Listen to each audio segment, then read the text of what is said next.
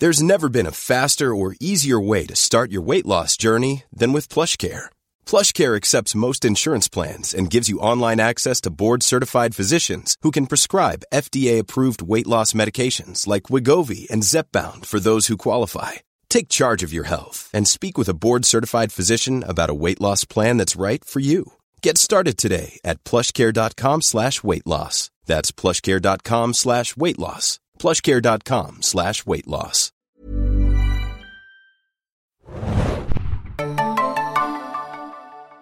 Herzlich willkommen, liebe Serienjunkies, zu einer neuen Ausgabe des Serienbiz Podcast. Mein Name ist Hanna und heute geht es um ein Serienbiz, Streamingbiz, Zahlenthema. Und wen, äh, wer ist da wieder im Abstandsstudio? Adam, ahoi, hoi. Moin, moin. Wir sind ja die beiden, sag ich mal, Zahlen nicht unbedingt vielleicht, aber so die Business-Junkies bei uns in der Redaktion. Und ich muss auch immer sehr lachen, weil ich glaube, fast täglich schreiben wir uns ja im Chat irgendwelche neuen Infos, äh, wo es wieder irgendwie heiß herging in der Streaming-Welt. Ähm, ich muss sagen, es ist fast so ein bisschen mein Lieblingsthema. Ja, es ist auf jeden Fall immer unterhaltsam und in letzter Zeit gab es ja wirklich sehr viele News, äh, was vor allem auch den deutschen Markt angeht, auch im internationalen Markt, aber ähm, der Streaming War spitzt sich zu, beziehungsweise es gibt sogar Konsolidierungen, wie ich finde. Und äh, das wollen wir heute gleich ein bisschen mal aufdröseln. Genau, ich war nämlich die ersten beiden Augustwochen im Urlaub und äh, alle News, die da reinflutschten, sind nämlich in der Zeit irgendwie passiert. Auch sehr praktisch, dass wir sehr schlechten Empfang hatten da im, im hohen Norden von Deutschland. Ähm, aber lass uns doch gleich mal loslegen. Es geht nämlich zuerst um die Verkündung, die bereits am 30. Juli äh, hereintrudelte, auch bei Serienjunkies nachlesbar, dass äh, ab einem bestimmten Zeitpunkt, ich habe nochmal geguckt, ich glaube ab Ende des Jahres, ein genauer Termin ist noch nicht ähm, festgelegt, wird es äh, kostenlos für Sky-Kunden Peacock mit im Angebot von Sky geben. Adam, als du das las, was dachtest du? Äh, ich dachte, da eigentlich ist es nur naheliegend, weil NBC Universal und Sky sind ja quasi eine Firma oder ein Unternehmen NBC Universal ist äh, die Mutter von Sky Deutschland und äh, Sky Europa. Und deswegen fand ich das eigentlich nur folgerichtig, dass äh, Peacock irgendwie ins Angebot von dem bestehenden Sky integriert wird. Ich hätte fast gedacht, dass man vielleicht äh, sogar umbrandet, dass man vielleicht aus Sky Peacock irgendwie machen wird, weil das ja gerne mal so eine internationale Strategie ist, die vielleicht sogar noch kommen könnte. Aber mal sehen, vielleicht ist auch in Europa Sky inzwischen der bessere Name oder der etabliertere Name. Das ist ein, zu großes Risiko war, hier nochmal äh, eine Umbenennung zu machen, wobei Sky ja eigentlich gerne mal alle paar Jahre ihre Angebote und ihre äh, Markennamen umbenennt von Sky Snap über Sky X und Sky Q, wie sie alle heißen. Da gab es ja schon mannigfaltige Angebote. Glaub, und ganz früher zurück natürlich auch irgendwie Premiere und äh, DF1 hießen da ja auch äh, diverse Pay-TV-Angebote. Also ähm, ja, das ändert man ja schon mal gerne komplett das Branding. Genau, was natürlich auch mit Käufen oder Verkäufen zu tun hat. Äh, als Mutter würde ich ja immer Comcast sagen, ne? weil ich immer das Gefühl habe, NBC Universal, glaube ich, tritt nicht als Muttergesellschaft von Sky. Ja, stimmt, auf, hast oder? recht. Das ist bei mir im Kopf noch ein bisschen drin, dass es mal NBC Universal äh, war, was dann von Comcast irgendwann aufgenommen wurde, glaube ich. Genau, deswegen, also wir äh, fassen noch mal kurz zusammen. Sky, natürlich ein großer Player in Zentraleuropa plus UK, dürfen wir nicht vergessen. Ich habe auch noch mal nachgeschaut nach dem letzten Quartalsbericht, wo ja leider nicht mehr einzeln nach Land äh, ausgewiesen ja. wird. Mhm. Hat also Sky in Europa 23,2 Millionen Kunden, was natürlich mhm. schon eine ganz schön fette Bank ist, wo aber wie Insider, und ich glaube, jeder weiß das ja auch, dass der deutsche Markt da ja eher und der österreichische auch äh, eher kleinere Anteile haben und das äh, sehr, sehr große Anteile dabei äh, England, Irland, äh, also Irland jetzt nicht so viel, aber England vor allem, ähm, und Italien, dass das natürlich so die sehr, sehr großen, starken Märkte sind und Deutschland eigentlich eher so, man munkelt mit so drei Millionen, ne, plus minus Kunden ja. aufwartet. Äh, vielleicht auch noch ganz interessant aus dem Quartalsbericht. Ähm, in den letzten genau sechs Monaten, also hier bis 30. Äh, Juni 21, wurden ähm, 26.000 Kunden verloren ist jetzt einfach, klingt vielleicht nicht so viel, aber ist natürlich auch interessant, dass. Äh, für Kunden, Europa alles noch, ne? Mhm, genau, also äh, in Summe für Europa ist natürlich ein relativ kleiner Anteil von jetzt 23,2 Millionen, aber ist natürlich, sage ich mal, eine Seltenheit, dass wir in den ganzen ne, Streaming Wars, wie du ja. ja eingangs auch sagtest, auch mal eine, ne, eine Verringerung sehen. Im Unterschied dazu hat äh, der genannte Streamingdienst Peacock, äh, den du erwähnt hattest, in den USA Ich habe es rausgesucht, ich musste sehr lachen. 54 Millionen Sign-ups seit dem Start äh, im letzten Jahr, 20 Millionen aktive User im Monat weil das ist natürlich auch so ein bisschen schwierig, Adam. Peacock ist ja auch kostenlos zu erhalten. Genau, es ist kostenlos zu erhalten und ich glaube, was in den USA halt hinzukommt, wenn du einen äh, Kabel- oder Satelliten-Fernsehanschluss äh, hast, bist du halt auch drin. Also wenn du jetzt bei Comcast Kunde bist, äh, was TV angeht, dann dürftest du da auch theoretisch Zugang auf Peacock und deren Angebote haben einfach. Genau, das kostenlose Angebot äh, beinhaltet Werbung. Dann gibt es noch eine Premium-Variante und ich glaube noch eine sehr teure, also teurer Premium-Variante mit keiner Werbung, oder? So habe ich das immer verstanden. Genau, und das Spannende ist auch seit einigen Monaten gibt es in den USA ähm, das WWE-Network nicht mehr als dezidierte App, sondern ähm, wenn du jetzt WWE-Inhalte schauen möchtest, also Großveranstaltungen, die wöchentlichen Shows, aber da ein bisschen mit Verzug oder die ganzen Specials, Dokus, äh, Archivware, dann kannst du das in den USA nur noch über Peacock machen für die 4,99 Version. Damit werben die halt immer sehr offensiv. Ähm, in Deutschland kannst du es tatsächlich immer noch als Standalone-App haben, aber ähm, damit einhergehen, auch wie ich aus den Insiderkreisen äh, aus der Wrestling-Branche erfahren habe, halt wirklich so äh, Verschlechterungen einher, dass du gewisse Features, die du beim WWE-Network hattest, einfach jetzt nicht mehr über Peacock hast. Und das ist schon sehr interessant, auch dass auch da äh, Comcast so ein bisschen Nachholbedarf hat, was so die Funktionalität angeht. Das, da werden wir ja bestimmt auch noch zukommen. Mhm. Ja, interessant. Äh, vielleicht jetzt würde ich behaupten, dass vielleicht die Zahlen relativ gut waren, weil ja NBC auch immer die Olympiade hat. Ne? ist ja auch so ein, so ein sehr langer, großer Deal in den USA. Und ähm, es lief ja auch scheinbar sehr gut, quotentechnisch jetzt Tokio. Hatte man ja anfangs gar nicht so gedacht. Aber was ich jetzt so aus den US-News äh, gelesen hatte, war, dass es wirklich sehr, sehr viele Leute geguckt haben und dass die Abrufe wohl auch sehr gut waren, sodass ich mal davon ausgehe, dass das auch nochmal einen Boost gegeben hat jetzt im äh, Juli äh, und August, beziehungsweise ja, Juli, August äh, für die Abrufe und vielleicht auch die Neukunden läuft natürlich immer gut, aber man muss auch einsehen, wie bei allen Einschaltquoten äh, leiden auch die Olympischen Spiele äh, im Sommer daran, dass äh, die linearen Zuschauer abnehmen. Und ich glaube, hatten sie irgendwie vor vier Jahren oder fünf Jahren noch irgendwie so 40 Millionen Zuschauer, waren es jetzt vielleicht so 20 oder so oder 17, 18. Ich habe es jetzt nicht so genau im, äh, im Auge gehabt. Ähm, weil es mich tatsächlich nicht so ganz interessiert hat. Aber wir haben ja jetzt auch schon bei Emmys, Oscars und äh, sonstigen Quotenbringern gesehen, äh, dass da Einbrüche zu verzeichnen waren und natürlich auch bei den Network-Serien einfach ganz Genau, normal. lief aber auch relativ gut in Deutschland. Ne? Also ich hatte immer nur so ab und zu mal Quoten-News für Deutschland gesehen, dass wieder irgendwie, keine Ahnung, 30 Prozent Marktanteil für ARD und ZDF teilweise da war. Ja, und da ist ja auch das Witzige, dass ja eigentlich Discovery sich die Rechte gesichert hatte für so ganz viel Geld und gehofft hat, ey, bei Eurosport und unseren Sendern machen wir es ganz groß und dann haben es doch alle bei den Öffis geschaut und irgendwie kein Schwein hat äh, nach Eurosport geschrien. Fand ich, fand ich sehr witzig. Ja, es, es tut mir manchmal auch ein bisschen leid, ne? aber ich bin natürlich auch ganz dankbar, ne? dass man es äh, da noch öffentlich-rechtlich schauen kann. Denn ganz ehrlich, also ich möchte lieber Olympia schauen als irgendwie Fußball oder Radrennen fahren in der ARD. Ja, ich, ich gucke lieber Fußball als Olympia gerade. Ich habe mir so ein bisschen Leichtathletik angeschaut, aber war jetzt in dem Jahr irgendwie gar nicht mal so interessiert äh, daran. Aber dann äh, gehen wir noch mal weiter. Also jetzt äh, hat Dana Strong, Group CEO von Sky, also erklärt, ne, ich lese kurz vor, Peacock ist eine großartige Ergänzung für Sky-Kunden mit über 7000 Stunden an Inhalten ohne zusätzliche Kosten.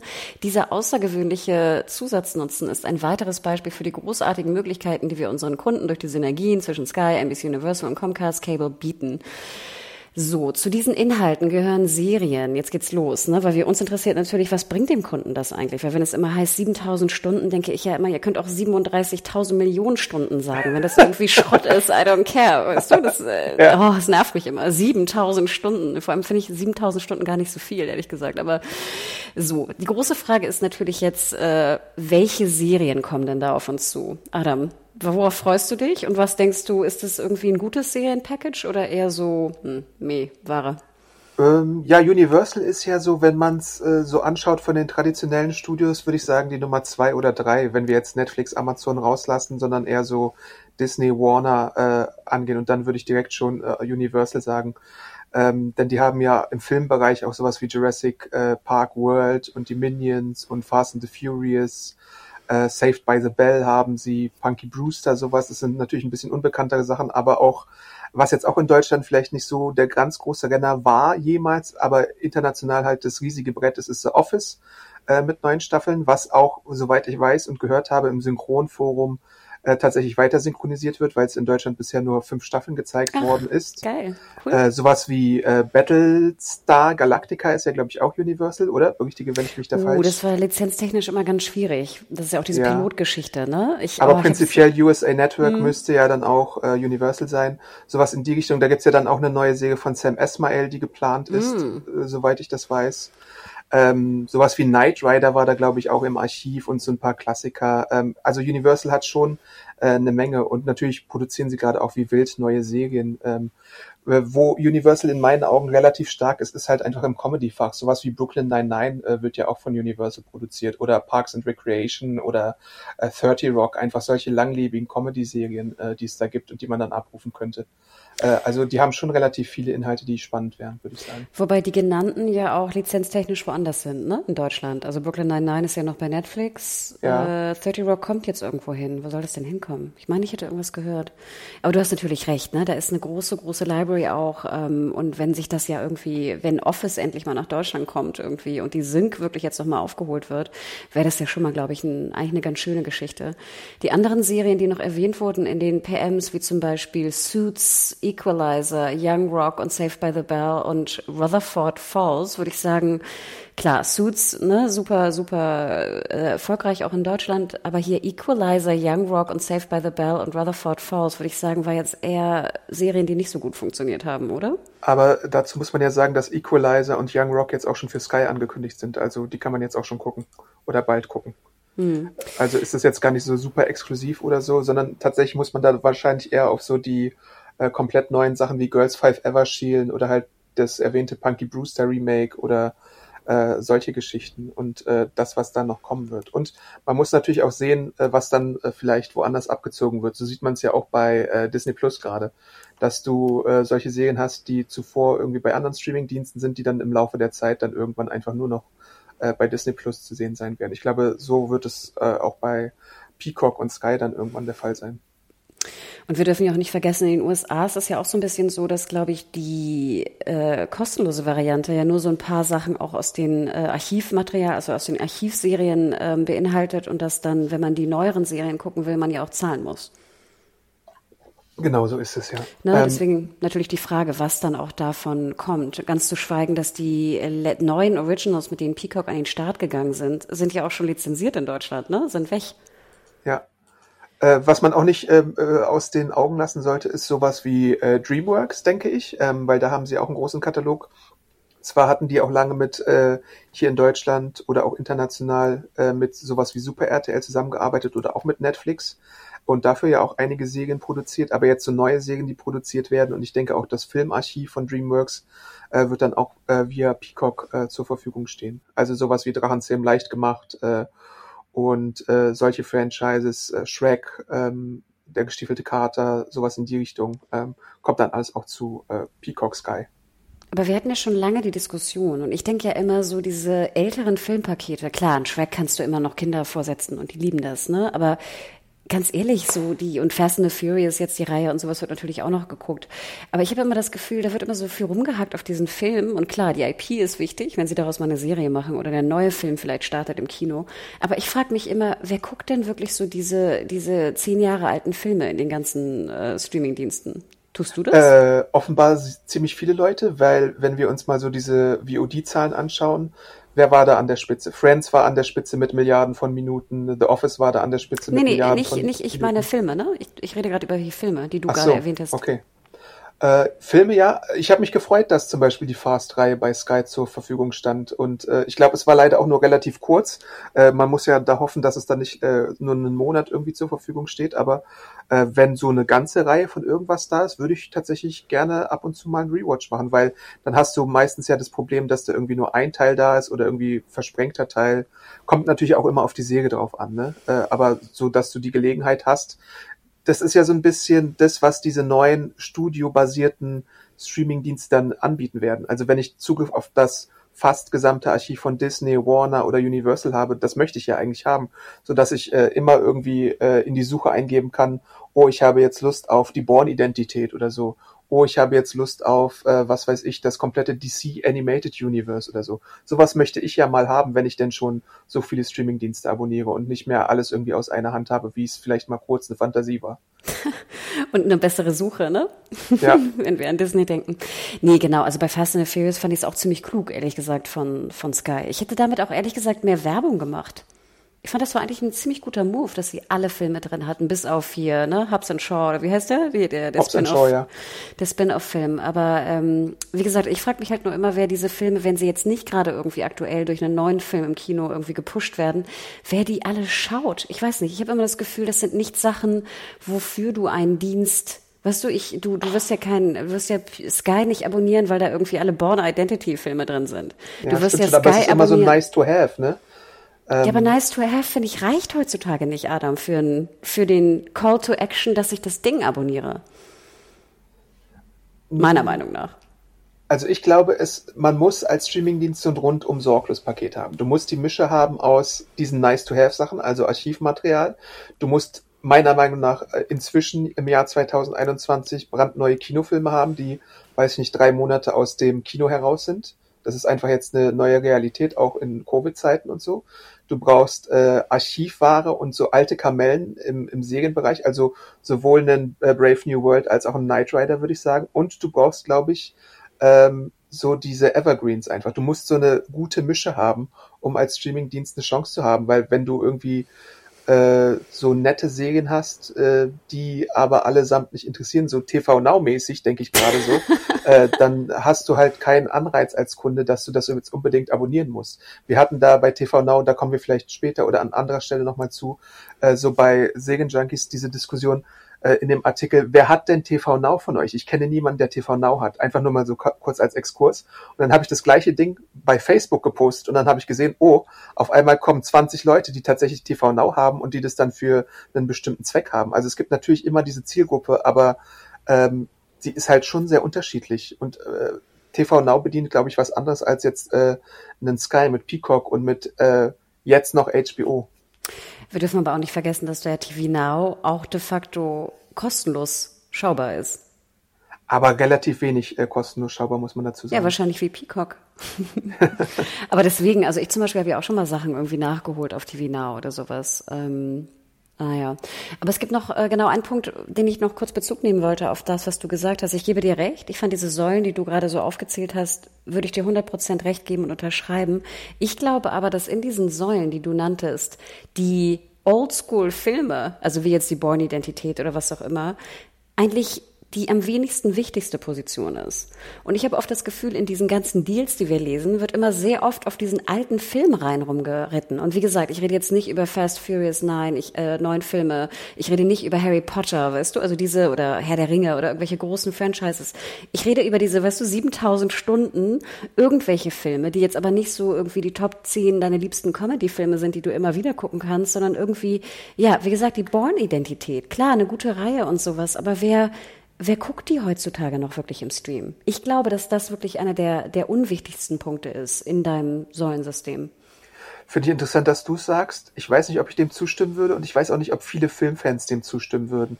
Weil ich sehe eine große Schwäche in, innerhalb von allen Streamingdiensten, die existieren und zwar ohne Ausnahme. Mit ganz kleinen Abstrichen vielleicht Disney. Ähm, aber ich sehe bei allen ganz großen Nachholbedarf, was klassische Filme und Archivmaterial angeht. Also ich gehe da wirklich von den Anfängen der Studios, sowas wie äh, Filme aus den 20ern, 30ern, 1920er, 30ern. Da haben alle noch extrem Nachfühlbedarf, weil ich sehe, dass Filmgeschichte im Streamingdienst einfach so stiefmütterlich behandelt wird und das finde ich ein bisschen schade, so als Filmbuff, der ja auch ein bisschen äh, Filmgeschichte studiert hat und so und der dann auch solche Klassiker äh, gesehen hat, die man meiner Meinung nach teilweise auch mal vielleicht ein paar davon zumindest mal sehen sollte. Und deswegen finde ich, dass man in dem Filmbereich auf jeden Fall deutlich mehr auf dicke Hose machen müsste und auch da mehr bewerben müsste, was man so eigentlich im Archiv zu liegen hat. Also, weiß ich nicht, wenn du, wenn du wie Warner und wie Disney und wie Universal seit 1900 irgendwas schon Filme machst, dann biete sowas doch auch mal an. Das kann dich ja jetzt auch nicht super viel kosten, wenn du dieses Archiv mal öffnest, oder? Es klingt so, als wäre ich kein Filmfan. Äh, nein, Adam, ich gebe dir 100% recht. Ich finde auch, als Netflix auf den Markt eintrat, hatten sie auch relativ viele Klassiker. Ich habe da nämlich geguckt, du konntest ja auch nach Jahrgang suchen, ne? also nach, nach Dekade. Und ich habe da sehr viele Klassiker auch nochmal gesehen. Ähm, denn ich gucke sehr gerne Klassiker, also gerade diese 40er. Ähm, so Screwball-Komödien oder sowas. Einfach Total. Sowas Hier, Bringing Up Baby, Leoparden küsst man nicht. Einer meiner absoluten Lieblingsfilme. Ähm, ich weiß nicht, wie es da lizenztechnisch ist und nur so als Tipp parallel, ähm, es gibt ja auch archive.org. Ja. Also wenn ihr mal ne, Filme sucht, ältere, viele, die man sucht und die man vielleicht mal irgendwie gehört hat oder noch nicht gesehen hat, gibt es wirklich auf archive.org. Also es ist legal. Das ist halt genau das, was du sagst. Also ein, ein ähm, unterstütztes und finanziertes Portal, wo man halt alte Klassiker auch so ein bisschen ne, bewahrt in dem Sinne. Genau. Gebe ich dir recht, Adam. Ich würde sagen, bei Klassikern, weißt du, hier diese Top Ten Klassiker, die wir alle irgendwie irgendwie haben sehen müssen aus den, ich weiß nicht, bis 70er. Ich würde sogar so weit gehen, dass selbst Arthouse ne, eine Berechtigung hat, weil da ja ungefähr alle ja, die französischen Filme drin sind, Klar. die, die ich in den 90ern geguckt habe. Ne? Aber nochmal, darüber rede ich nicht. Ich rede jetzt nicht über Klassiker. Ich rede über diese ganzen Filme, die immer hier in den PMs erwähnt werden, wo ich immer denke, wen interessiert das? Weißt du, diese, die halt nicht, noch nicht Klassiker sind. Klar, jetzt kann man sagen, ist Born Identity 1 irgendwie ein Klassiker, vielleicht irgendwie schon. Ähm, aber ich glaube nicht, dass das wirklich, aber na gut, da können wir weißt, was ich, was, sein. Weißt, was ich glaube, was das ist? Marktforschung. Da haben sie irgendwie so eine Top 20, eine Top 50 von Marken, die im Portfolio von äh, dem Studio oder dem Verleih sind und die sagen denen dann, erwähn doch mal Born Identität, erwähn doch mal Minions, erwähn doch mal Jurassic World, weil es dann einfach so die Namen sind, wo es bei so 0815 äh, Durchschnittsmenschen ein bisschen klingelt und sie dann denken, ach, guck mal an, vielleicht Peacock ist was für mich. Nee, und da gebe ich dir recht, das hätte, glaube ich, vor zwei, drei Jahren hat das funktioniert. Ich glaube aber, dass diese Strategie oder diese Marktforschung neu angepasst werden muss an die heutige Zeit, wo selbst der Normalo schon zwei Streamingdienste hat. Der wird Aber was nicht... ist denn eine andere große Universal-Marke, die du stattdessen nennen würdest als Born zum Beispiel? Boah, ich weiß ja gar nicht, was da noch drin ist. Ähm, wo gehörte nochmal Alien hin, was jetzt adaptiert wird? War es Paramount? Das ist uh, 20th Century Fox. 20th Century. Ach, Weil Disney das meiste dann. hat halt Disney und äh, mhm. mit Fox zusammen dann, weißt du, die haben wirklich sehr viele Marken einfach drin.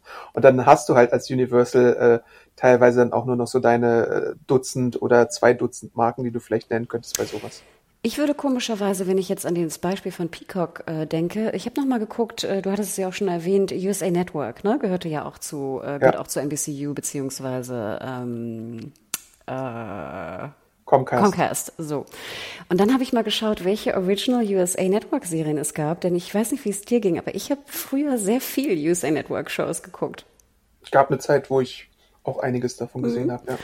Und da sind ja zum Beispiel diese Klassiker drin, wie äh, irgendwie ein Monk oder ein Touching Evil, also was ich sehr mochte, Burn Notice, ne? Psych zum Beispiel ja sehr beliebt, war ja auch viel im Stream dann, White Color, Covered Affairs, Mr. Robot witzigerweise war auch noch US Network, Queen of the South, was ja auch momentan läuft, ist auch bei, ist bei Join oder, oder TV Now? Queen of the South ist glaube ich sogar Netflix. Ich meine, das ist aber auch irgendwo bei einem Deutschen, weiß ich nicht genau. Naja, aber das sind, das sind ja auch so Serien, wo ich denke, so, ach, ich könnte mir schon vorstellen, nochmal irgendwie einen Monat einen Rewatch zu machen mit irgendwie Psych oder so, ne? Klar, wie gesagt, das war auch schon. Aber manche davon findest du ja bei Disney, ironischerweise. Genau. Also Burn Notice oder so oder äh, White Collar sind, glaube ja. ich, auch da dann eher. Ne, und das fand ich eigentlich ganz interessant. Ähm, und deswegen, also ich finde, es ist, sage ich mal, vom Serienbereich relativ dünn, denn äh, die schon genannten Original, äh, neuen Original-Serien, mit denen sie gestartet sind, Brave New World, was ich zum Beispiel mochte, aber jetzt auch Dr. Death, ähm, mochte ich zum Beispiel nicht. Und die sind ja auch völlig, also Dr. Death, glaube ich, war noch erfolgreicher als Brave New World, aber mit den Original-Serien haben sie ja noch nicht besonders gut punkten können. Und das finde ich halt so schade, dass man da nicht wirklich mal so ein bisschen all in gegangen ist und dass, dass das irgendwie nicht so gezündet hat. Also klar, die Produktionen hätten jetzt vielleicht auch besser sein können, aber das finde ich schon krass, oder? Ich glaube, zwei Punkte dazu. Wenn man sich das jetzt so anschaut, auch wenn man so an das Network NBC denkt, fällt einem auf, wie viele Fremdproduktionen NBC eigentlich im Drama-Bereich hat. Äh, weil sowas wie This Is Us ist ja dann zum Beispiel, äh, glaube ich, auch äh, eine Fox-Produktion. Natürlich haben sie die ganzen Dick Wolf-Serien, also eigentlich müssten sie sowas wie Law and Order und die Chicago-Franchise hier anführen. Was, glaube ich, bisher, äh, also natürlich läuft das teilweise auch bei Sky äh, schon, also über die Sender sowas wie Universal TV oder AXN. Aber das sind halt so äh, aktuelle beliebte Procedurals, die jetzt da nicht auftauchen. Ähm, und dann ist, ist es halt tatsächlich so, glaube ich, dass ähm, NBC, Universal, Comcast, wie auch immer man es jetzt nennen möchte, viel stärker ist im Comedy-Bereich einfach.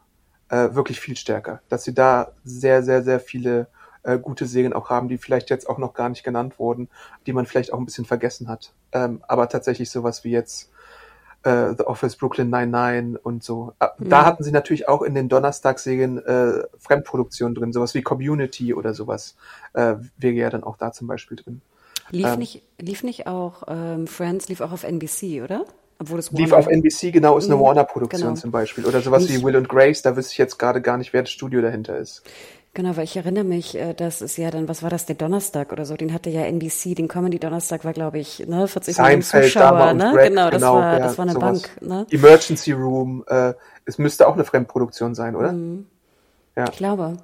Nee, du hast recht, schwierig. Aber das vielleicht so ein kleines Zwischenfazit, was wir da schon mal ziehen können. Also als ich das las, dachte ich so, ja, interessant. Klar, mein erster Gedanke war Comcast, macht Sinn.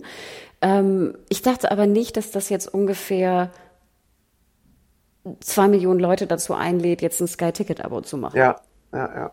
Oder? Also das ist so ein bisschen, sie müssen natürlich einfach mehr tun, weil wir jetzt auch gemerkt haben, dass HBO ja so ein bisschen schwächelt. Also, ne, und die HBO Max-Serien scheinbar auch nicht so schnell, ne, oder gar nicht äh, bei Sky landen in dem Deal.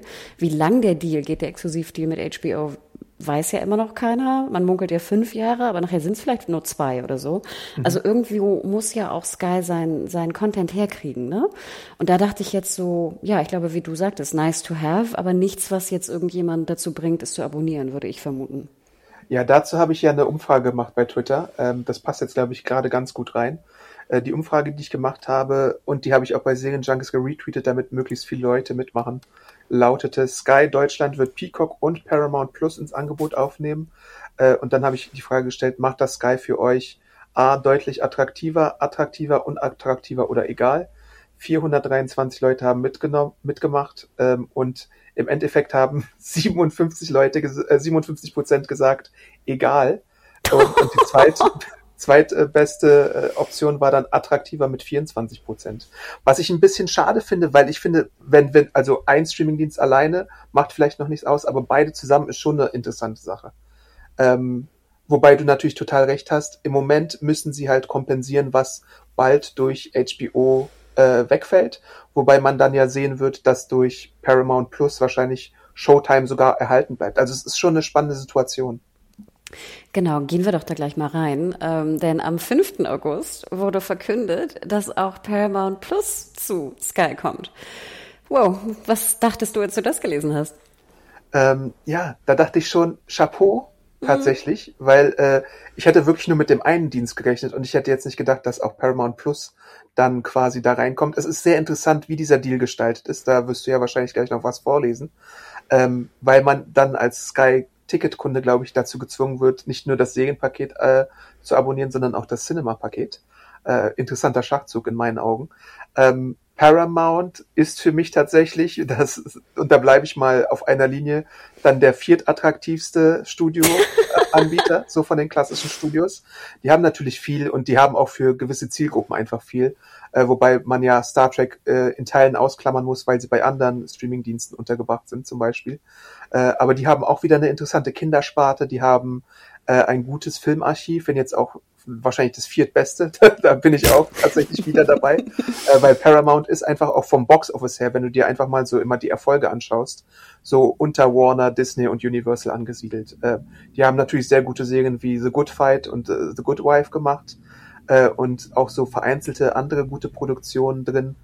Ähm, und bemühen sich natürlich jetzt auch schon, wie alle anderen neuen Streaming-Dienste oder früher war es ja CBS All Access, muss man dazu sagen, äh, wie die äh, Studio äh, branded ähm, Streaming-Dienste bemühen sich ja jetzt auch wieder um Eigenproduktion. Also hier auch wieder diese Strategie, sind aber auch in den USA wieder so ein bisschen eher so in dem zweiten äh, Bereich der Streaming-Dienste angesiedelt, würde ich sagen. Also man hat, man müsste wahrscheinlich eher sowas wie Netflix, Disney und Amazon buchen, um das meiste zu kriegen und HBO wahrscheinlich noch.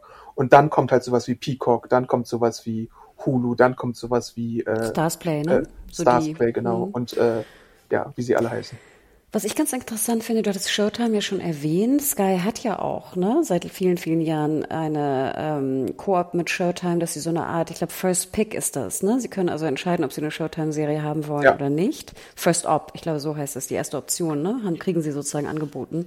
Genau. Ähm, da kommt jetzt ja auch die neue, wie heißt es, die nicht Reboot, die Verlängerung mehr oder weniger, äh, Reboot-Verlängerung von äh, Dexter, ne, kommt jetzt ja auch bald. Ja. Wurde noch nicht angekündigt bei Sky, oder? Soweit ich weiß.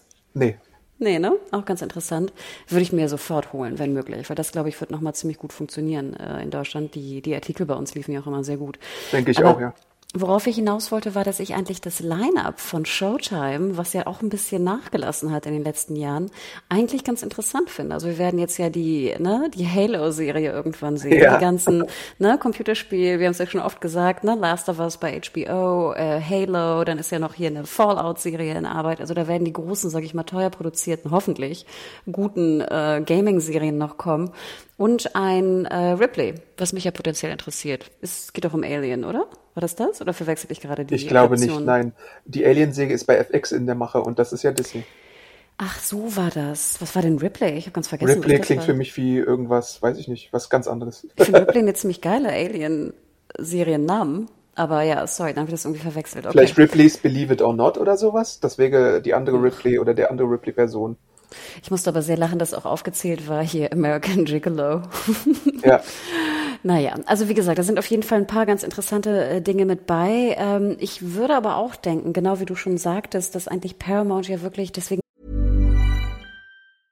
Quality sleep is essential. That's why the Sleep Number Smart Bed is designed for your ever evolving sleep needs. Need a bed that's firmer or softer on either side? Helps you sleep at a comfortable temperature? Sleep Number Smart Beds let you individualize your comfort so you sleep better together. JD Power ranks Sleep Number number 1 in customer satisfaction with mattresses purchased in-store. And now save 40% on the Sleep Number limited edition Smart Bed for a limited time. For JD Power 2023 award information, visit jdpower.com/awards. Only at Sleep Number stores or sleepnumber.com.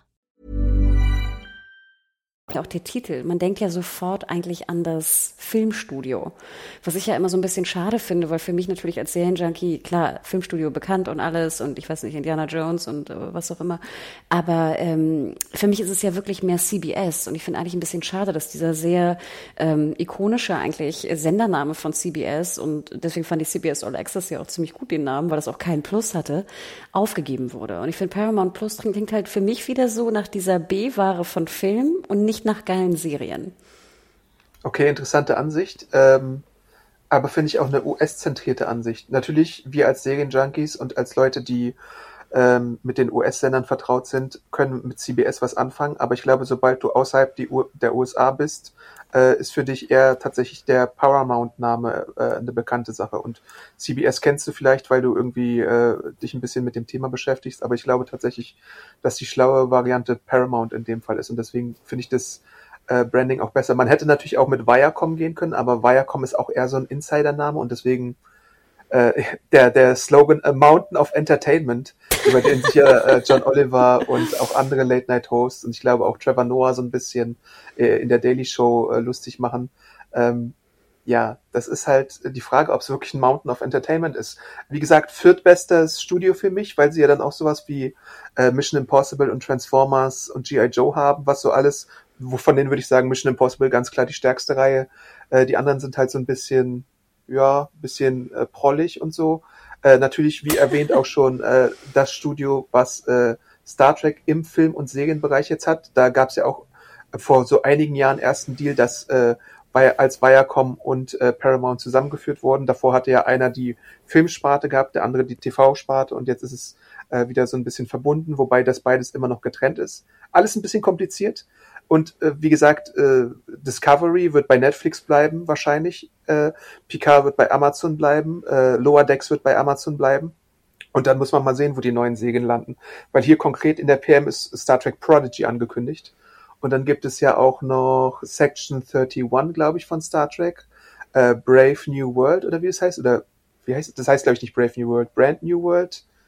Bold New World, irgendwie sowas äh, mit den mit den Pike, mit der Pike Crew gibt's ja dann auch noch eine. Ach ja, stimmt. Beyond? Nee. Ich war hab's leider auch vergessen. Äh, ich bin ja wie gesagt äh, ein bisschen, ich bin zwar ein Trekkie, aber sozusagen ein alter Trekkie. Kannst du mich wieder okay Boomer nennen hier? Ähm. Nö. Aber ähm, nee, du hast schon recht. Also wir haben ja auch irgendwie mal gewitzelt, ne, dass du eigentlich Paramount Plus in USA könntest du ja auch irgendwie in Star Trek Plus oder so umbenennen. Ja. Denn sie werden ja irgendwann versuchen, aus Star Trek eigentlich eine Year-Round ne, äh, Eventserie zu machen. Genau. Also, ne, dass immer irgendeine Star Trek-Serie läuft, was natürlich crazy ist. Also ich denke, auch was wir so in den Kommentaren auch in, äh, bei Serienjunkies lesen, ist ja auch, dass die meisten so Oldschool-Trekkies wie mich, die sind ja schon längst eigentlich weg. Die gucken, machen irgendwie Hate-Watching. Oder beschweren sich gerne. Oder genau, puppen rum. Ich gucke es dann gar nicht erst, weil, weil ich mich zu sehr aufrege. Ähm, klar, ich habe noch ein bisschen Hoffnung. Ich gucke ab und zu auch mal eine Folge Lower Decks, was wirklich eigentlich ganz, ganz niedlich ist ab und zu. Aber ähm, ja, also was, ne, Paramount, du hast es ja schon gesagt, äh, da ist ja noch Good Fight und äh, Evil drin, ne? Zwei Serien, die wir oh, ja, sehr, sehr gern gucken. Ja. Evil ist bei TV Now und wird völlig äh, Join, Join, Join. Äh, Join, sorry, Join und wird völlig schlecht behandelt. Und ähm, ja, Good Fight ist natürlich äh, eigentlich in der Premiere bei Fox. Bei Disney ist noch nichts zu sehen davon und dann später im Second Window bei Amazon Prime. Aber das ist natürlich ganz spannend. Nein, ich verstehe ja auch natürlich, ich verstehe die Entscheidung, warum man es Paramount genannt hat, international, ne? Aber natürlich hätte ich mir einen anderen Namen gewünscht, denn ich finde auch das Logo sieht ziemlich oldschool aus und klingt halt sehr, sehr, sehr, sehr filmlastig. Ähm, was interessant ist an dem Deal, ich werde es auch noch mal äh, vorlesen, genau wie du sagtest. Ähm, Kundinnen und Kunden äh, können dann mit dem Cinema-Paket von Sky Q ab dem kommenden Jahr, also ne, erst in 2022, äh, werden die Möglichkeit erhalten, ohne zusätzlichen Aufschlag Paramount Plus abzurufen. Also wir wiederholen noch mal gedanklich, wenn du Sky Q-Kunde bist und das Cinema-Paket hast, kriegst du Paramount Plus umsonst. Darüber hinaus soll der amerikanische Streamingdienst auch ohne Abonnement buchbar sein und mehr als 10.000 Stunden Inhalte bieten. Ja. Preise gibt's noch nicht. Sprich, ein bisschen anderes Modell als bei Peacock. Wir denken dran, Sky Q ist so ein bisschen die fancyere Variante von Sky, ne? Ähm, das ist das mit dem, wo man den Receiver hat, ne? Und genau. man zahlt auch, glaube ich, irgendwie 13 Euro, oder? Kann das sein? Ich glaube, irgendwie sowas. Ab 13 Euro, ja. Ne? Ähm, und dass die dann sozusagen Paramount Plus kriegen, ich finde hier schon mal sehr aussagekräftig, dass es im Cinema-Paket drin sein wird. Denn ja. das spricht ja auch für mich dafür, dass eigentlich fast nur Filme da drin sein werden. Und ich glaube nicht, dass die, ähm, ich glaube nicht, dass da jetzt so viele Serien wirklich mit reinflutschen. Es ist halt interessant, was das für Sky Ticket bedeutet. Ob du bei Sky Ticket ebenfalls, es gibt ja Entertainment, was äh, dann Serien hauptsächlich ist. Und da gibt es auch nochmal ein Cinema-Paket. Äh, da kannst du ja dann äh, pro Monat gibt's für 57 und dann normal 10 Euro oder wenn du beides zusammen buchst, 10 Euro und 15 Euro dann regulär. Ähm, das wäre ja dann halt die günstigste Variante momentan an äh, Sky zu kommen, ohne Receiver. Ähm, da bin ich auch mal gespannt, ob das bei, bei Sky Ticket ebenfalls so gehandelt wird oder ob das da, ob du da vielleicht auch nur mit dem Entertainment-Paket rumkommen würdest, weil äh, eigentlich haben sie es bisher immer so getrennt, dass du Serien da bekommen hast und dann, wenn du Filme noch extra wolltest, musst du halt Cinema dazu nehmen. Was halt in der Corona-Krise, wo jetzt keine aktuellen Filme reinkamen, äh, auch ein bisschen Dünn. schwächer wurde, genau. muss man so sagen. Ich finde ja ganz interessant, dass Viacom, die ja auch wirklich ein, ein großes, großes, großes Unternehmen sind, dass die wirklich diesen Schritt gehen über Sky. Ich habe mich ja gefragt, ähm, klar, das ist irgendwie auch eine europäische Expansion, ist auch teuer, Logo, wenn man es alleine macht. Aber ich frage mich wirklich, warum sie sich eigentlich hier mit, mit Sky ins Boot setzen. Denn es klingt ja auch so, als wäre es dann einzeln buchbar. Ich schätze mal dann auch über andere Plattformen ebenfalls, oder? Würde ich jetzt mal vermuten. Denke ähm, ich. Wie bitte? Denke ich auch, ja. Ne? Also dass sie das, dass sie das zumindest offen halten. Und ich meine, wenn sie schlau sind, würden sie ja auch die neuen äh, Star Trek-Serien in der Lizenz behalten, ne? damit sie irgendwie ein bisschen Futter haben in ihren. Ja. Also das würde ja, also es würde mich sehr, sehr wundern, wenn die, klar, wenn sie schon verkauft sind, dann äh, natürlich nicht, aber ich würde sehr stark vermuten, dass sie bleiben bei Paramount Plus. Ich frage mich ja manchmal, Adam, ich habe manchmal das Gefühl, dass Sky super gute Lobbyisten hat in LA und New York, die immer irgendwie rumlaufen und erzählen, wir haben 24 Millionen Kunden in Europa Europa und sind irgendwie so der Platzhirsch. Und die ganzen Amis immer sagen, ja, ja, okay, dann arbeiten wir mit euch zusammen in Europa. Ja, irgendwas müssen sie haben. Entweder haben sie Lobbyisten oder sie haben das meiste Geld oder sind äh, bereit dafür ein bisschen mehr auszugeben, wobei ich mir denke, äh, Netflix und Amazon haben auch Geld wie Heu. Äh, also daran kann es jetzt nicht unbedingt liegen. Und äh, wenn du dir dann im Endeffekt mal den Ruf anguckst, den äh, Sky unter gewissen Kunden hat, dann fragst du dich halt, äh, ob das dann so etwas ist, was du machen musst unbedingt.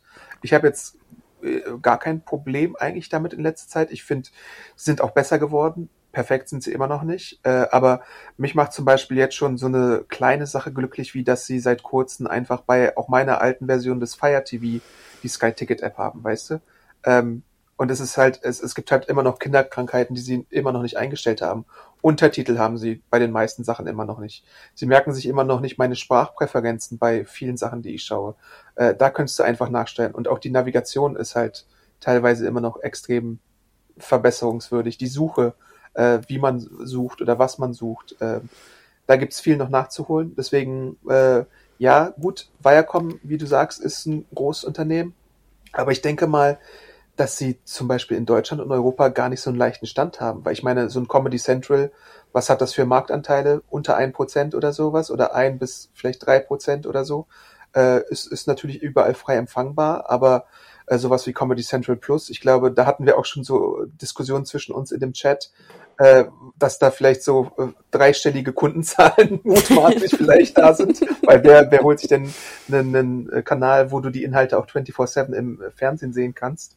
Ähm, und ja, dann musst du halt erstmal dich etablieren in irgendeinem Markt und dann würde ich tatsächlich auch, glaube ich, wenn ich jetzt nicht ein Disney, ein Warner oder ein äh, Amazon wäre, würde ich da tatsächlich auch hochgepackt irgendwo bei irgendwen aufspringen erstmal und dann sehen, dass ich irgendwann auf eigenen Beinen lande. 24-7 äh, bei YouTube meintest du, glaube ich, ne? Nicht im Fernsehen.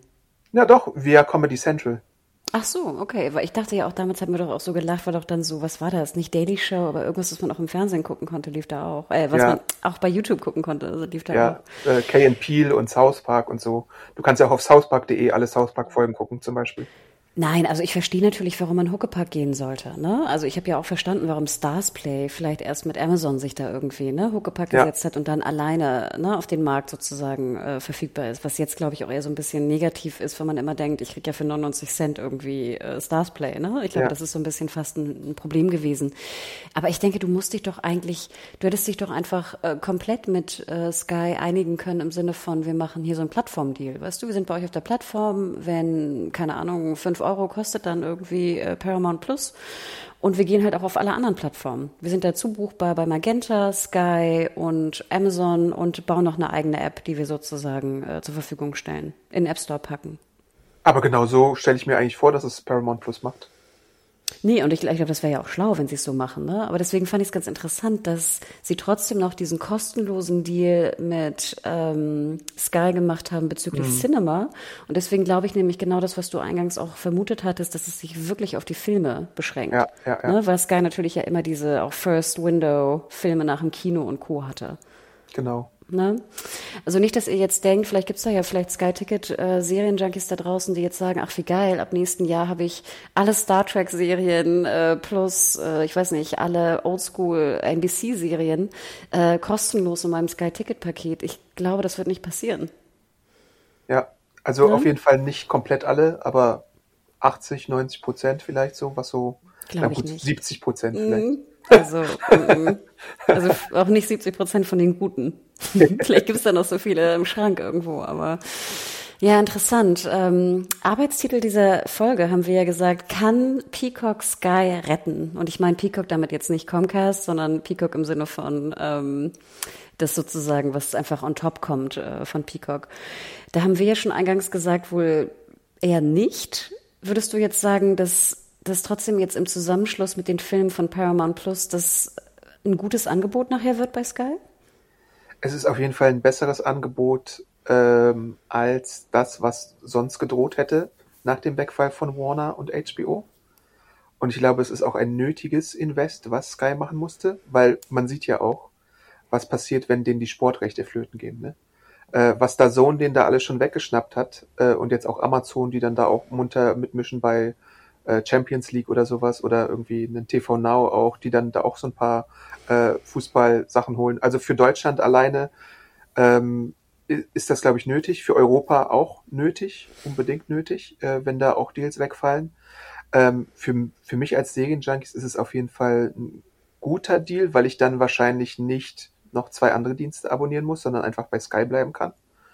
Ähm, aber ich weiß halt nicht, wie du schon sagst, ob das jetzt millionenfach viele Leute dazu bringen wird, äh, sich Sky zu holen. Denn das ist aber auch nur anekdotischer Beweis, wenn man uns, wenn man bei uns so mal die Kommentare bei den Social Media Feeds anschaut, also Facebook und Twitter, dann lese ich da relativ oft, nee, Sky kommt mir nicht ins Haus, selbst wenn ich es geschenkt bekommen würde. Und das finde ich schon ein Image-Schaden, der super schwer zu reparieren ist. Und da müsstest du halt auch wirklich einiges bieten oder ein bisschen dich neu orientieren, ein paar Verbesserungen noch machen, um sowas jemals loswerden zu können. Und ich glaube, das ist ein äh, ganz schwerer Kampf, den Sky da vor sich hätte. Woher kommt das eigentlich? Ich war auch im Urlaub mit jemandem, der immer sagte, äh, Sky, kommt mir nicht ins Haus. Genau, und er sagte auch nämlich, wenn ich das Geschenk kriege, würde ich es nicht mehr nutzen, so ungefähr. Ähm, kommt dieser, dieser Hass wegen noch so alten Abo-Geschichten, die irgendwie nicht richtig das mit, mit Kündigungen und Co. Ja. Oder woher kommt das? Ich glaube ja, weil ähm, ich höre halt immer wieder, dass Leute, die so diese Receiver-Angebote hatten oder so diese zweijährige Bindung, danach halt immer von äh, Callcenter-Leuten genervt wurden, dass man es doch mal neu abschließen soll. Ich weiß von einer Person, wo jemand verstorben ist, dass man den nicht aus dem Vertrag lassen wollte. Äh, das ist natürlich einfach sch schlecht für den Ruf. Ähm, aber ich glaube auch tatsächlich, dass Sky eine ganze Zeit lang relativ unflexibel war und sie haben sich ja schon geändert, äh, jetzt mit neuen Vertragsmodalitäten. Und ich glaube, wenn du einfach nur auf so Sky Ticket gehen würdest, was ja auch in der modernen Zeit, die wir jetzt haben, einfach so möglich ist, weil du Sky jetzt auch über PlayStation gucken kannst oder über Fire TV oder über Sky Stick, da kannst du ja jetzt auch monatlich kündigen und deswegen finde ich das gar nicht mehr so verheerend, wie es mal war. Da kannst du dir einfach mal einen Monat für 57 irgendwie Sky Serien holen und dann kündigen, wenn du irgendwie alles gesehen hast, was dich interessiert hat. Aber dass der schlechte Ruf bleibt halt und der wird schlecht, glaube ich, abgestreift werden können. Ja, und was ich immer so ein bisschen schade finde, weil ich ja auch Sky-Ticket immer ab und zu habe, ne? wenn ich dann irgendwie eine HBO-Serie gucke oder nicht. Ich habe es dann meist so irgendwie ein, zwei Monate im Jahr oder vielleicht drei und dann äh, den Rest der Zeit nicht. Und dann gucke ich eigentlich so die, die HBO-Serien, die noch drin sind. Weil das ist zum Beispiel was, was mich auch nervt. So zwei Dinge, die mich eigentlich am meisten nerven bei, bei Sky-Ticket. Ich finde es immer noch wahnsinnig unübersichtlich. Also ich habe immer das Gefühl, dass auch so die Highlights, die gerade laufen, gar nicht dann irgendwie, weißt du, als Highlight sortiert sind oben. Als ob da irgendwie ja der mhm. Manager gar nicht irgendwie täglich reingeht oder stündlich reingeht und das irgendwie neu, weißt du, die Startseite irgendwie neu ordnet. So kommt mir das immer so ein bisschen vor. Ähm, und was ich halt echt, und das, was da mit eingeht, ist, dass es einfach keinen Spaß macht, bei Sky so rumzuluschern. Denn ich weiß nicht, wie es dir geht, Adam, aber ich lusche gerne so ab und zu mal abends so auf mal, auf, bei Netflix oder bei Amazon einfach rum, ob da nicht irgendwo noch ein Film reingeflutscht ist, was ich nicht wusste, dass der irgendwie äh, im Lizenzpaket ist. Ich lusche da gerne auf den Streamingdiensten rum und das tue ich bei Sky nie, weil ich ungefähr vorher drei Valium schlucken muss, weil ich irgendwie beten muss, dass alles funktioniert.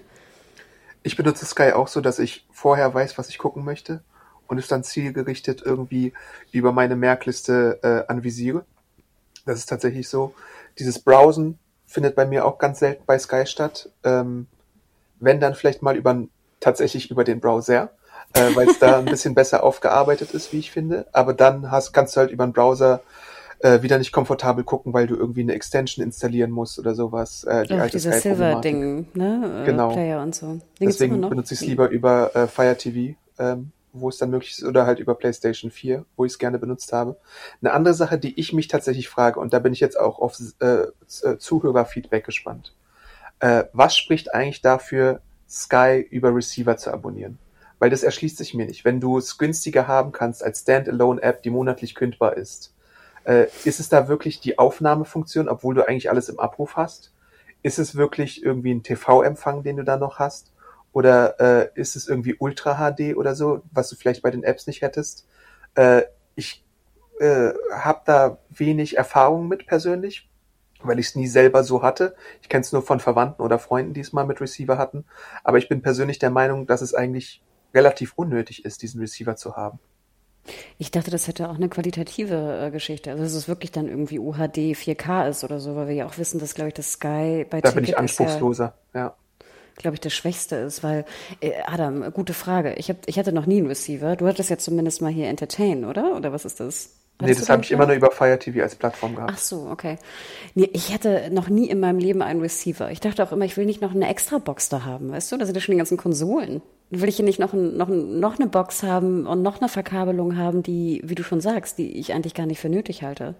Mhm. Aber es ein Kumpel von mir, der, der hat halt einen Receiver und der hat gesagt, äh, das fand ich sehr interessant. Mir kommt Amazon nicht ins Haus. Weil diese Lage gibt's ja auch, dass du entweder Sky boykottierst oder du äh, äh, boykottierst Amazon wegen Bezos oder Arbeitsbedingungen oder weiß ja, ich nicht, weil du lieber den Einzelhandel holen. unterstützt oder so. Was? Dann kann sich doch einen Chromecast oder ein Apple TV holen. Ja, eben. Äh, aber der möchte es auch wegen Fußball haben zum Beispiel. Das ist so sein Ding, glaube ich auch. Fußball und Serien.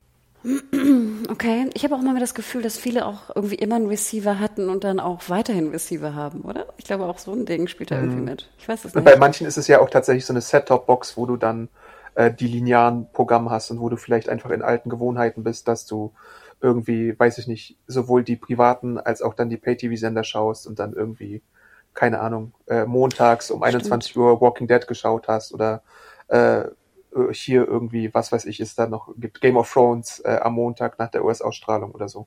Das könnte das kann natürlich ja auch, gut sein. sein ne? ja. ja, ich glaube, wir haben da einfach zu wenig Ahnung von. Ich würde tippen, es ist die Qualität. aber ja, schreibt uns gerne. Oder wir müssen nochmal so eine Umfrage unten dranhängen. Ne? Ähm, ja. Aber interesting. Also Fazit würde ich sagen, jetzt auch in deiner ähm, Analyse, es macht das Angebot von Sky auf jeden Fall attraktiver, ne? nach deiner Umfrage. Macht es es sehr viel mehr attraktiver oder nur attraktiver? Nur attraktiver. Mhm. Also ich meine, hätten sie jetzt ähm, Peacock, Paramount Plus und HBO Max, dann wären sie uh. ziemlich gut. Na, HBO Max würde mir ja schon reichen. Ja, aber das ist, glaube ich, unrealistisch inzwischen, weil HBO Max und Warner möchte einfach Klar. die Profite selbst einfahren. Das ist, glaube ich, einfach deren Taktik. Äh, da ist ja auch sehr interessant, dass sie den Europastart äh, verschoben haben auf 2022 und nur in Lateinamerika gestartet sind.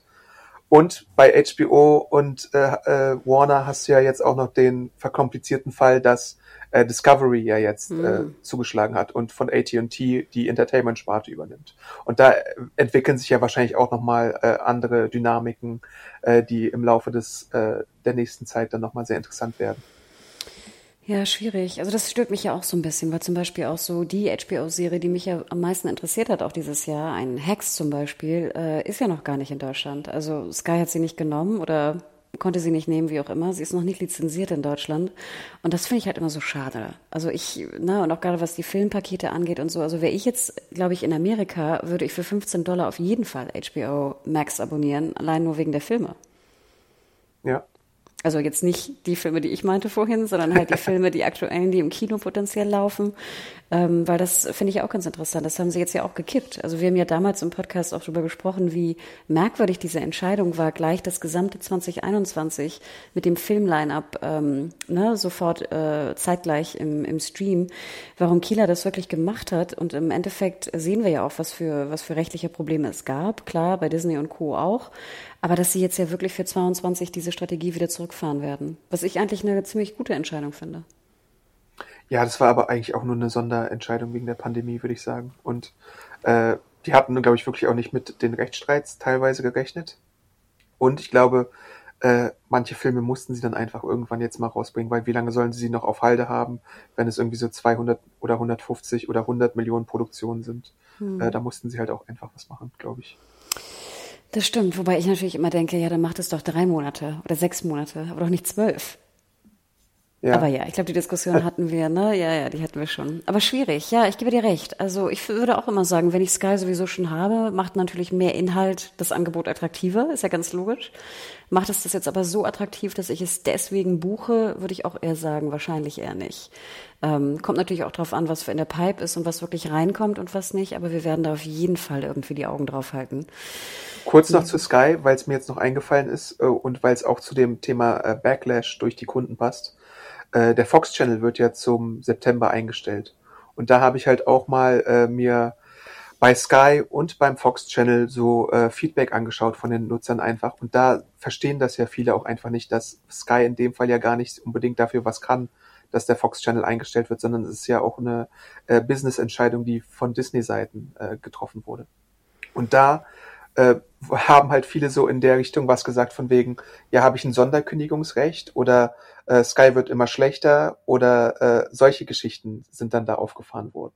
Und das finde ich, äh, kann man so als, wenn man keine Ahnung von den Business-Gebaren hat, kann man nachvollziehen. Aber andererseits ist es natürlich auch ein bisschen unfair Sky gegenüber in dem Fall, weil die da halt nun mal tatsächlich nichts können. Aber gleichzeitig muss man ja dann auch sehen, äh, dass der äh, im Gegenzug äh, die Maßnahme von Sky dann intern ist, dass sie ähm, so, so Kanäle wie Sky Crime, Sky Comedy, Sky Nature und Sky, wie hieß der letzte, Documentary oder so, dass sie das dann halt hochschalten ähm, und da irgendwie so Sachen raufballern mit Eigenproduktionen, die uns beide, glaube ich, persönlich, außer jetzt vielleicht bei Sky Comedy mich, äh, nicht so sehr interessieren.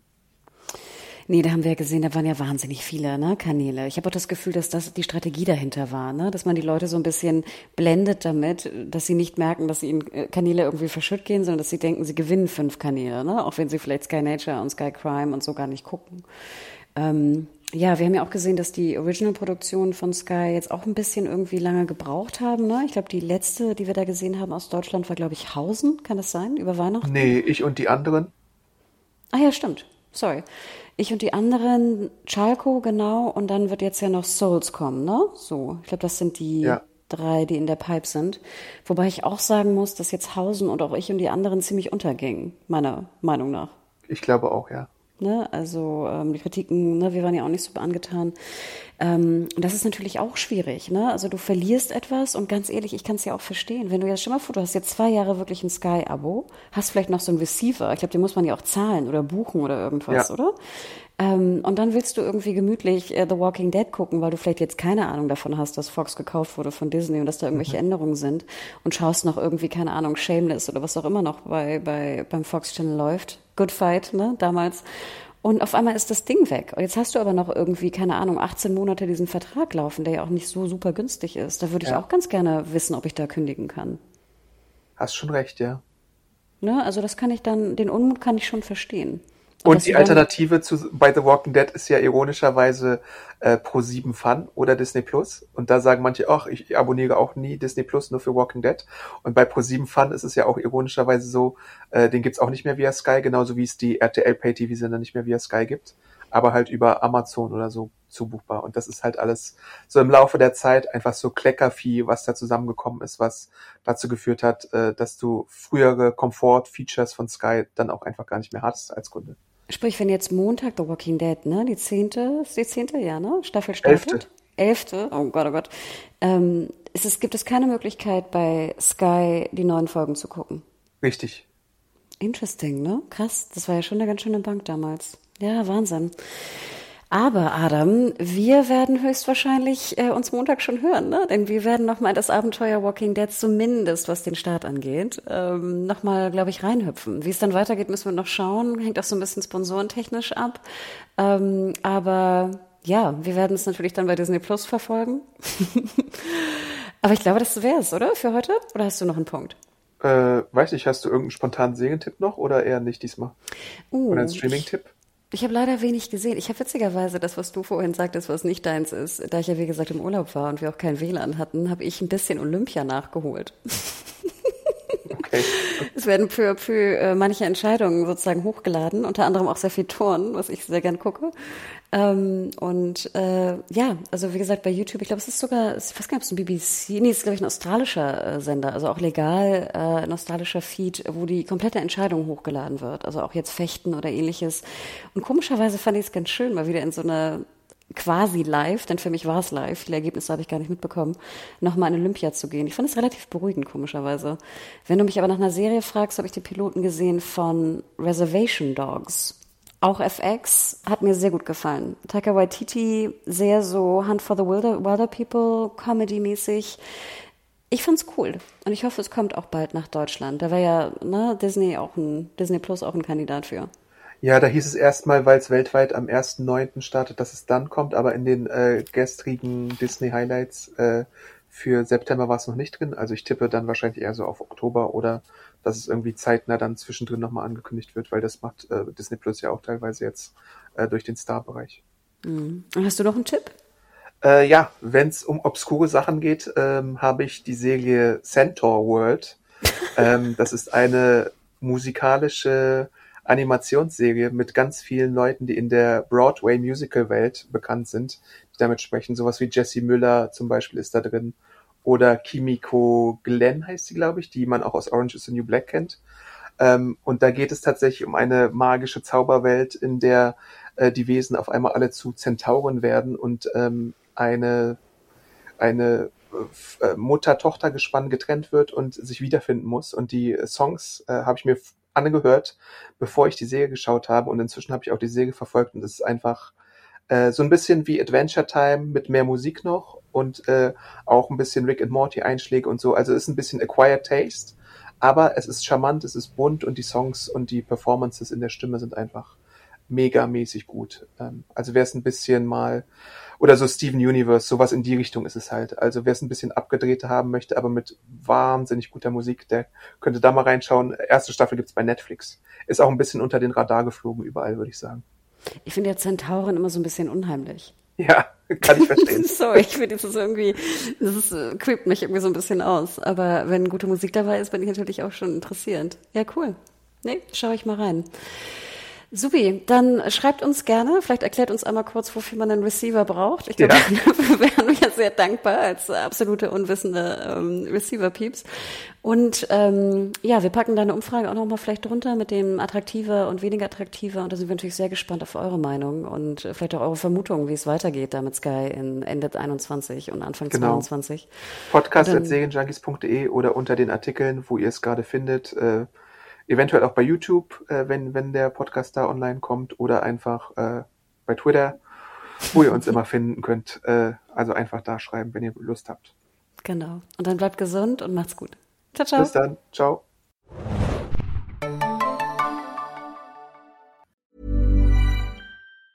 Planning for your next trip? Elevate your travel style with Quince. Quince has all the jet setting essentials you'll want for your next getaway, like European linen premium luggage options, buttery soft Italian leather bags, and so much more. And it's all priced at 50 to 80% less than similar brands. Plus, Quince only works with factories that use safe and ethical manufacturing practices. Pack your bags with high-quality essentials you'll be wearing for vacations to come with Quince. Go to quince.com slash trip for free shipping and 365-day returns.